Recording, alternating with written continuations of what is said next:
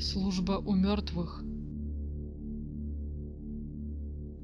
Рядом с квартирой юноши Дана на третьем этаже проходило течение того света. Мертвые выкупили одну из квартир на лестничной площадке и поставили там свой порт.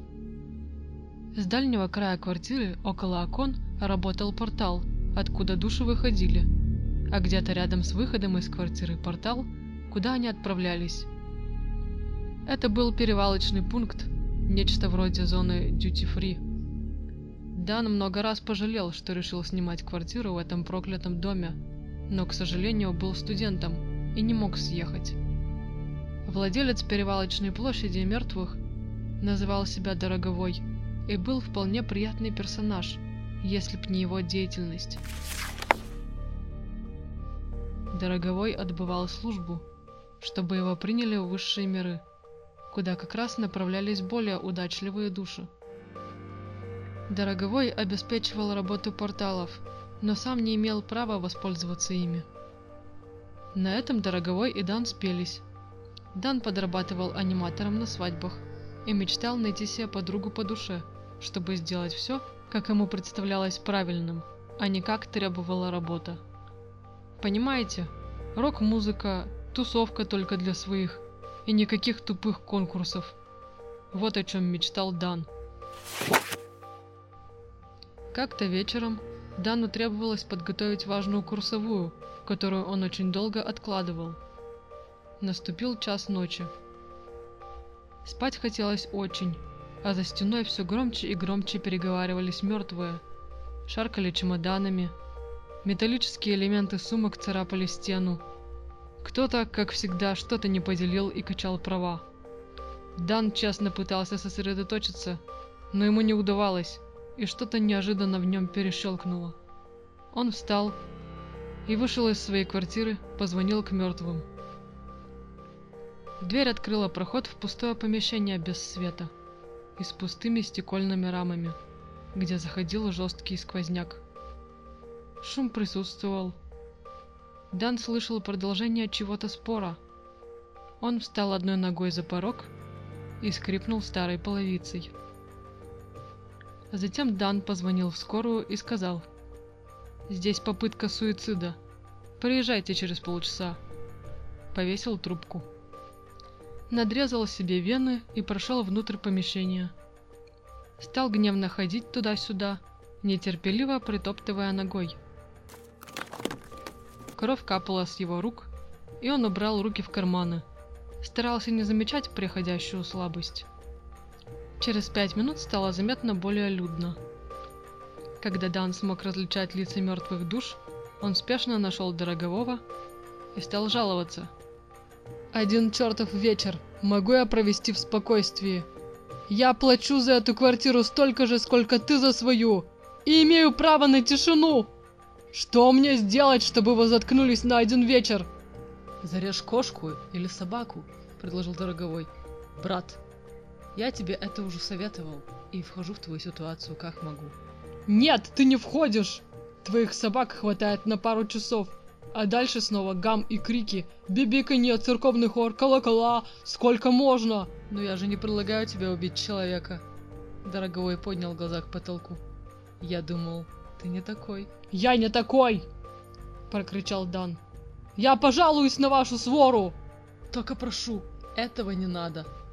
Помяни мое слово, брат.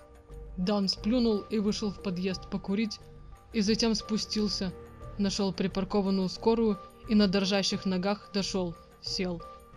«Где самоубийца?» – спросили врачи. «Это я». Дан помахал перед ними руками. «Ага, это тот сумасшедший, который каждый месяц режет вены», – прыснул один из стажеров. Дан одарил его холодным взглядом и одними губами сказал «Осторожнее». Его перебинтовали и отпустили. Дан не успел доделать курсовую, потому что остаток ночи провел, восстанавливаясь после ранения. Пару часов он переживал что-то вроде лихорадки. Когда его отчислили, он решил посвятить последние месяцы учебного года мести. Вначале он умер – Несколько лет проходил службу у низших сущностей, побирающихся негативными эмоциями. Затем его повысили до прислуживающего класса мертвых. Он, как и Дороговой, занимался переправкой душ в разных странах мира и вполне успешно. Высшие видели его старания и вскоре повысили. Дан мог пройти на астральный план с правом частичного выхода с планеты, но он остался, чтобы доделать кое-какое дело.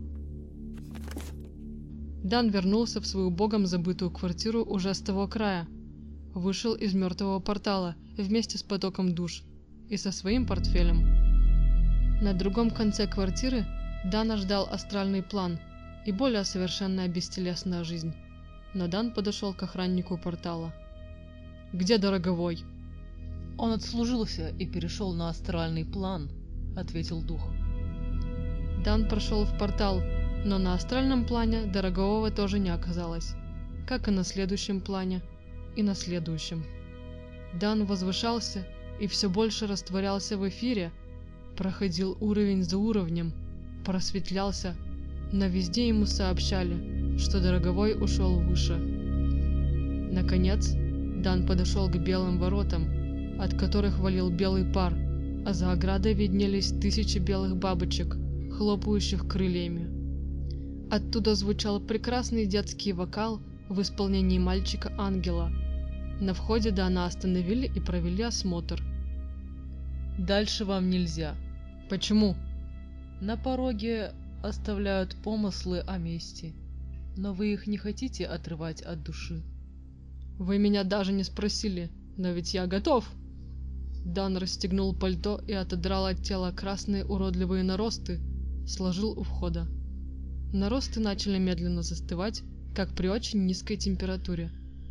Дан прошел в ворота с ухмылкой. Да, он оставил помыслы о мести, но все же хотел пронести ее до конца.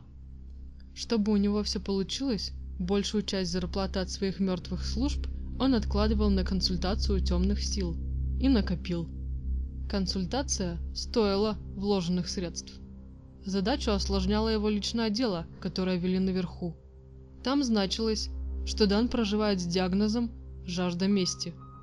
Ему посоветовали разделить месть в своем теле на две составляющих – ярость и снятие ответственности.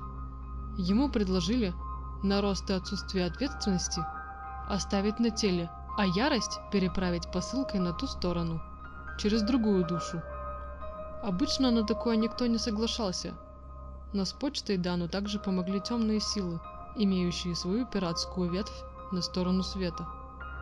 Дан прошел в свет, поселился в облаке на Юпитере, распаковал коробки с вещами, отпраздновал въезд и распаковал коробку с яростью. Ярость проросла в нем и дала ягоды в виде снятия ответственности. Буквально через десятилетия по земным меркам они соединились в соцветие мести. Дан отыскал дом Дорогового в небесах звезды К-356 в галактике 115 сектора. Но стоило Дану перейти порог, как его повязали и отправили к низшим сущностям. Оттуда он начал повторное восхождение. И к воротам света пришел уже другим человеком, Снова он прошел через них чистой душой и поселился в небе Юпитера, распаковал коробки и обрел счастье, окончательно растворился в свете, дав основу для миллиона новых и чистых душ, которые устремились к земле и своим первым воплощением.